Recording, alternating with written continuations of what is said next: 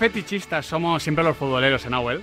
Es que yo creo que la pizarra es sinónimo de fetiche, ¿eh? de alguna sí, manera. Sí, sí, de, de pasión, de ser futbolero, de, de, colección, ¿no? De coleccionar cosas, camisetas, bufandas, estadios visitados, los ground momentos, ¿no? momentos, Pues, periódicos, partidos vistos, entradas. Estoy seguro que muchos pizarritas se consideran grandes coleccionistas, pero claro, hay niveles, ¿no? Hay Exacto. niveles. Y ya os aviso que ni tú, Nahuel, ni yo, Quintana, ni vosotros a los que nos estáis escuchando al otro lado, estamos cerca del mayor coleccionista. Y ahora vais a entender por qué. Porque aquí con nosotros, a nuestra izquierda, en el estudio Juanma Gonzalo, nos visita el presidente de Legends, o Legends, mejor dicho, Marcelo Ordaz. ¿Qué tal, Marcelo? ¿Cómo estás? ¿Qué tal, chicos? Un placer. ¿Cómo están? Marcelo, para poner un poco en contexto a la gente, vamos a, a, a Capón, a bote pronto. ¿Cuántas piezas de colección tienes, incluyendo camisetas, banderines, balones, no sé qué tienes todo en la colección? Sí, bueno, la colección comprende de, no solamente de, cam de, camisetas o armaduras, como las llamamos nosotros. ¿Armaduras? Así es, así es. Qué bonito. Sí, sí, porque bueno, el fútbol es eso, son batallas modernas eh, donde solo se muere de dolor, pero que al domingo siguiente tenés revancha. Entonces. No sabía que eras Jorge Valdano, Marcelo.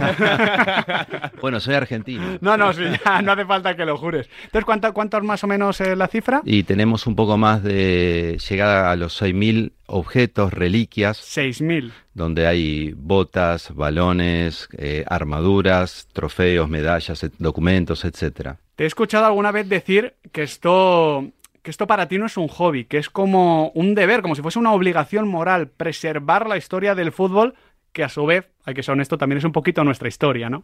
Así es, tal cual. Me parecía una locura que se hayan preservado eh, tantos testimonios de, de, la historia de nuestra civilización, pero que la historia, el testimonio de la mayor pasión humana, que, que, hemos creado los seres humanos, que es el fútbol, no, no, haya estado recuperada, salvaguardada y bueno, Ahí, ahí, viene nuestra historia de más de 30 años de salvaguardar, insisto, la, el testimonio de la mayor pasión humana que es el fútbol. 30 años que entiendo, Marcelo, que, bueno, se cierran o, o, o encuentran ya un sentido definitivo, aunque desde el primer momento tiene un sentido, con eh, la creación de, de, un museo impresionante que va a estar dando a la Plaza de Sol de Madrid, un sitio espectacular, y donde bueno, es que los futboleros, ¿cuántas veces vamos a ir, Marcelo? No sé cuántas, yo soy como madrileño, voy a ir muchas veces, pero es eh, esto típico que buscas en internet, ¿qué hacer en cinco días en Madrid? Creo que visitar tu museo, Marcelo, va a estar en las primeras opciones, ¿eh? Bueno, muchas gracias. Nosotros tenemos ese horizonte aspiracional de convertirnos en la atracción más conmovedora.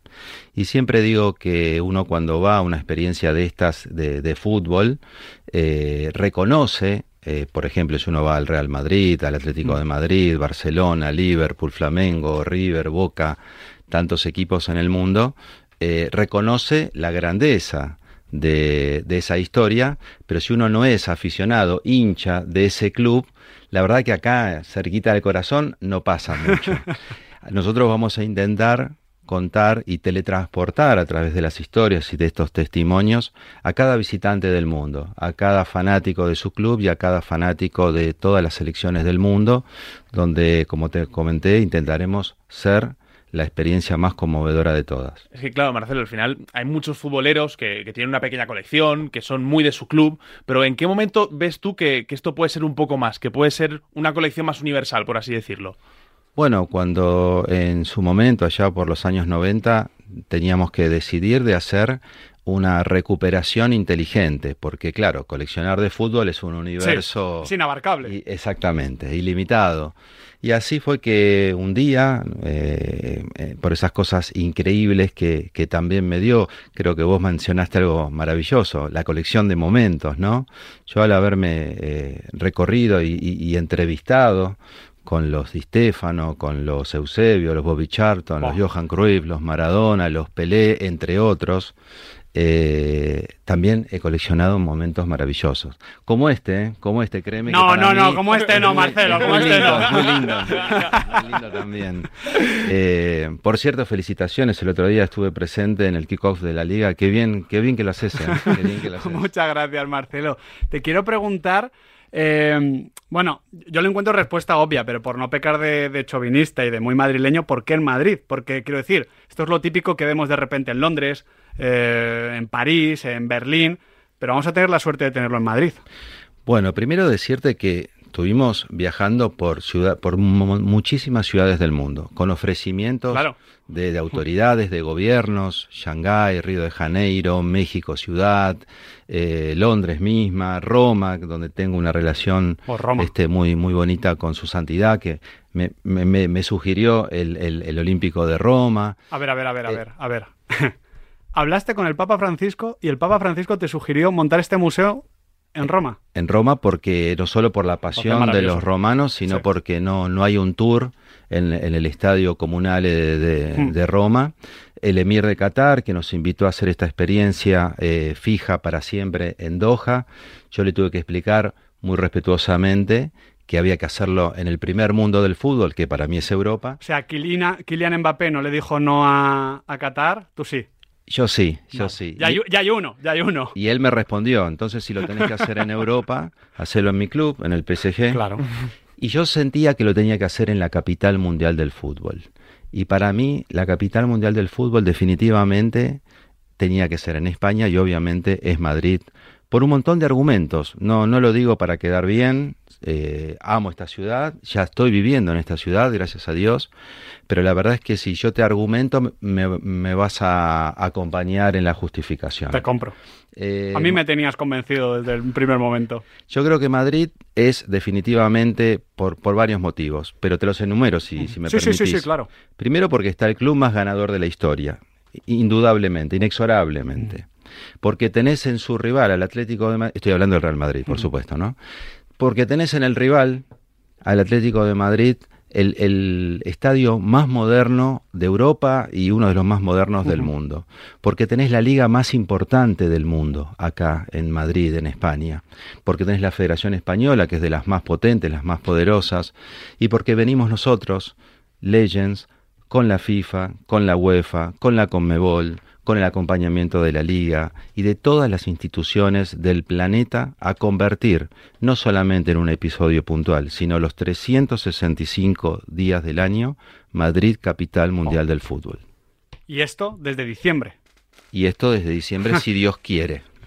Está siendo laborioso, imagino, ¿no? Bueno, porque he leído que tiene siete plantas. Así es, es un, es un palacio hermoso de siete plantas, donde ahí vivieron escoceses que introdujeron el fútbol en, en Madrid, o sea, también tiene su grado de iconicidad. Sí. Eh, pero bueno, ahora tenemos unas obras también acompañando la, la Puerta del Sol. Lo que todo... a esta acostúmbrate, Marcelo. ¿eh? Bueno, pero también es válido decirlo y lo digo también con mucho respeto y sin, sin acá fomentar ninguna ideología, ideología, digo, eh, el ayuntamiento y el alcalde, que es un forofo del fútbol, también nos acompaña y, es válido destacar, ¿no? Me parece muy interesante. ¿eh? Una historia, Marcelo, que, no sé dónde empieza. ¿Cuál es eh, el primer objeto, la primera armadura, como dices tú, que, que, entró en tu colección? Sí. Bueno, es un accidente maravilloso, hermoso, principalmente para los, los argentinos fue en la ciudad de Turín, Italia, en el Mundial de Italia 90, cuando en cuartos, en octavos de final Argentina vence a Brasil eh, en un partido donde ampliamente mereció ganar Brasil y luego de una jugada maradoniana de Diego Armando Maradona, Claudio Paul Canigia con un drible a Tafarel hace el gol y por esas cosas increíbles de la vida termino en el vestuario y luego de una unas palabras eh, emotivas que siempre lo, manifiesta Claudio Polcanigia, él decide darme esa primer camiseta, lo que fue la génesis de todo esto. Accionista, Canilla, imagino, ya de Legends, ¿no? Así es. Así es. Hemos preparado un cuestionario, Nahuel, porque claro, eh, más de 6.000 piezas. Claro, yo tengo muchas preguntas. Claro. Yo tengo muchas preguntas. De hecho, nos quedan 12 minutos, se nos va a quedar corto. seguro, seguro. Pero yo, por ejemplo, em, yo soy fan de lo, de lo bizarro. No sé cuál es la camiseta más rara, por ejemplo, que podemos encontrar en la colección. Bueno, a ver, hay, muchísimas. Hay, por ejemplo, en el Mundial 78, eh, una Francia y Hungría ya eliminadas, que había en el, en el famoso grupo de la muerte, donde jugó Argentina e Italia también, ya en el tercer partido eliminados, van desde Buenos Aires en el Mundial 78 a enfrentarse en Mar del Plata y ambas, eh, ambos equipos eh, van con camisetas suplentes. Y bueno, cuando tienen que hacer el protocolo de la vestimenta, que se instaura en el Mundial 78 debido a esta historia, eh, las dos delegaciones habían llevado las camisetas suplentes de color blanca y tuvieron que eh, ir corriendo a un club de barrio, a Kimberley, un club muy pequeñito Sí, sí. de la ciudad de Mar del Plata, que prestó las camisetas, sorteo previo, ganó Hungría, Hungría elige jugar con su camiseta y Francia gana ese partido vistiendo una camiseta de un club. Dimos con, con Champion, uno de los jugadores que, que- que estuvo en ese partido, en ese mundial, y, y, bueno, nada, es una extrañez que, que dio lugar a un protocolo definitivo de, de FIFA en los mundiales. Cuando hablamos de ediciones limitadas, No, no hay nada más limitado que esto, ¿no? exactamente. Me, me dicen por, por el pinga, nuestro eh, mito Juan Castro, que te pregunte por la camiseta de Xavi. Sí. Bueno, es una, una historia maravillosa porque primero tuve la, la fortuna de conocerlo a Xavi. Él, de una manera exquisita, me invitó a su departamento en, en el centro de, de Barcelona, donde tiene un, un espacio de trofeos, un museíto privado, eh, muy, muy chulo, como dicen ustedes. Y muy grande, imagino. Y, y- y lleno de gloria, por, su- Claro. por supuesto, por supuesto. Estamos hablando de uno de los dos, tres mejores jugadores de la historia del fútbol español. Eh, y bueno, y en un momento él me pregunta, me dice, eh, Marcel, ¿alguna, ¿alguna armadura mía? Le digo, por supuesto, leyenda. Y ahí me dice, ¿cuál? Tengo una de, de España campeón del mundo 2010. Po. Y me dice, no, qué maravilla. ¿Y a qué jugador? A ver si recuerdo a quién, con quién cambié. No, no me la dio ningún jugador. Me dice, ¿cómo que no te la dio ningún jugador? Le digo, no, me la dio un árbitro. Eh, ostras, el árbitro argentino que nos dirigió contra Portugal en octavos de final en Ciudad del Cabo. Le digo, exactamente, exactamente, Héctor Baldassi. La, la historia es así, me dice, ¿vos sabés por qué yo se la di a Baldassi? Le digo, yo lo sé, por favor cuéntemela usted que estoy con mis amigos. Y él nos contó que en pleno juego, donde ya España ganaba 1 a 0, si mal no recuerdo con gol de Villa, Sí. eh, yo hago una jugada, me dice Xavi, eh, amago para la izquierda, voy para la derecha, hago esa rotación, descargo en, en Andrés, en Andrés Iniesta, y eh, lo puedo decir tal cual me lo dijo, Tal cual. y escucho de atrás una, un acento muy extraño, que no era ni portugués ni argentino, eh, ni, ni portugués ni español, que me dice, hijo de puta, qué fenómeno que sos, sos un genio. Y me doy media vuelta y era el árbitro. Que yo después le pregunto a Héctor Baldassi y le digo, Héctor, ¿cómo le dijiste una cosa así? Le digo, vos que sos un tipo tan respetuoso.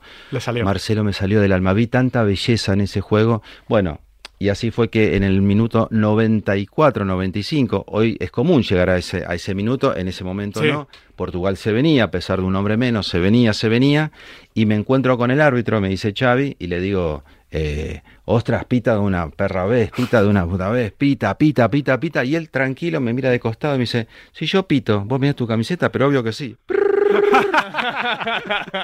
Bueno, Espero que no lo escuchen nuestros amigos portugueses esto. Sí, sí, sí, tal cual. ¿Tenemos ahí la camiseta? Y te la trajimos. Wow. Acá No. está la maravilla de ese mundial. Qué bueno. Manga larga, además, ¿eh? Que esto. larga, sí, manga sí. larga. Estoy pensando en coger y correr. Sí, sí, Ya, ya veremos qué pasa. sí, sí, yo puedo presentar yo mañana, ¿eh? si quieres. Qué Una, auténtica maravilla. una camiseta que simboliza una, una España que le dio más al fútbol de lo que el fútbol le había dado a España hasta ese momento y merecidamente eh, tuvimos a una Desde España luego. campeona del mundo. Y qué sufrimiento. En ese sentido, yo creo que el coleccionista, por definición, es sacrificado, ¿no? Que, que recorre más que nadie para poder llegar a esa camiseta, ese balón, esas botas. ¿Cuál es el mayor sacrificio, eh, Marcelo, que has hecho para poder conseguir algo para tu colección? Bueno, mis viajes a Asia, viajes a África que no fueron fáciles. Eh, yo siempre digo que en los años 90, cuando no había móviles y no había internet y que era todo de recomendación, Hmm. boca a boca, eh, para ustedes eh, ir a Sudamérica o para nosotros venir a Europa era el viaje de tu vida. Sí. Yo vine más de 60 veces para entrevistarme con estas leyendas. Y, y, eh, voy a englobar toda la obra, no un, un episodio puntual, porque fue una obra titánica, desmedida, pasional, Tremendo. que solo, solo, siempre lo digo, esto no lo hicieron ni los ingleses, ni los alemanes, ni los italianos, lo hizo una familia argentina-española. Una tormenta perfecta de pasión. Pasión latina. Gracias. Lo decíamos antes de la forma que veíamos el fútbol, las diferencias con lo anglosajón, los alemanes. A veces tiene cositas particulares, otras tiene grandes ventajas. Hemos visto más camisetas por ahí, es que... Yo, yo estoy haciendo la entrevista con una sonrisa en la cara porque Claro. estoy viendo la bolsa. Hay, Eh, hay- hay una de Cruyff, creo. Sí, sí, sí, sí, yo la he visto, yo la, la- la he podido intuir. Bueno, Cruz con Países Bajos, pero te- tendrá una historia seguro. Sí, bueno, es una historia. eh, Claro. eh, Es que ya solo eh, la diferencia, por ejemplo, mismamente con la de Xavi, Sí, sí, bueno, es una pieza ya de técnicamente de, de poliamida, de acetato de época, pero tiene una particularidad que está, está relacionada con, con que un mes antes de- del Mundial 74, la, la selección eh, holandesa tenía, estaba patrocinada por la marca Umbro, cambian de marca con, con Adidas y Cruyff um, tiene una audiencia, una entrevista con el presidente le dice, no voy al Mundial. sí, sí. Bueno, y ahí eh, lo que ocurre es que yo soy jugador Puma y se encuentra una solución salomónica que era que, si bien todos vestían la marca de las tres tiras, tanto eh, su camiseta, su short, su pantaloncito, como sus medias de Johan Cruyff son solamente de dos tiras para que no lo represente la marca alemana a Johan Cruyff. Se habla de a veces de- del fútbol moderno. Cruyff inventó en muchos sentidos, no solo futbolístico, sí, sino sí. también empresarial, lo que ahora nos parece muy normal. Sí, Maradona también peleaba por, por, Hombre. por, el, esti- por el estilo. Me- la Maradona- peleaba por todo. Sí, por todo, por todo. Y de hecho, eh, yo tengo la última pregunta por, por mi parte. Eh, no sé si hay una camiseta, un objeto que te gustaría tener en tu colección y que no tengas por, por un motivo X. Sí, bueno, yo siempre, el, el otro día me preguntaron eso y tuve la salvedad de decir que con mucho respeto, porque amo profundamente este país, que a mí eh, España eh, me ilusiona y Argentina me emociona. Dicho esto, la camiseta por la que cambio toda la colección por esa camiseta es por la de Leo Messi con la selección argentina campeón en Qatar 2022. Hemos estado hablando antes of the record que qué preferías, la camiseta del Diego en el 86 o la de Messi campeón del Mundial en el 2022. La de Diego del 86, la colección la tiene y la vamos a exhibir con muchísimo orgullo. Y, Y la de Messi. Y, y- y la de Leo, Dios quiera la podamos tener. Tenemos la de la Copa América, del, del último campeón. pero yo te bueno. ofrezco la de Pedri. La de Pedri yo te la ofrezco campeón del mundo, segunda estrella. No he hablado con Pedri, pero yo te la ofrezco. Bueno, yo quiero decirte que yo lloré cuando, lo voy a decir con mucho respeto, cuando nos sacaron de la final de la Nation League en Milano. Y, y bueno, ahí, ahí mi corazón también es eh, rojo y amarillo. Qué bonito, qué bonito. Nosotros nos tenemos que ir despidiendo, nos quedaremos, a ver, Nos, horas. que- nos quedaremos, seguramente. de y nos quedaremos, espero que sea un horario amplio porque siete plantas, seis mil piezas, la historia del fútbol a nuestra disposición en Madrid es un auténtico lujo, así que Marcelo Ordaz, muchísimas gracias lo primero por venir y de verdad muchísimas gracias también por elegir Madrid para, bueno, centralizar un poquito nuestra pasión. Bueno, no, el agradecido soy yo, un honor estar acá y muchas gracias por la calidez. Qué manera tan especial de despedirnos. Este es un programa muy futbolero, eh, muy de pasión. No se puede entender el fútbol de otra manera, honestamente. Es deporte, es competición, pero sobre todo es pasión, pertenencia, orgullo en ese sentido. Y ya decimos, vamos a tener todo esto a nuestro alcance, así que vamos a sentirnos privilegiados y a partir de diciembre a pasarse por Sol, unos churritos en San Ginés y una visita al Museo del Fútbol de Marcelo Ordaz y de Lillens. Eh,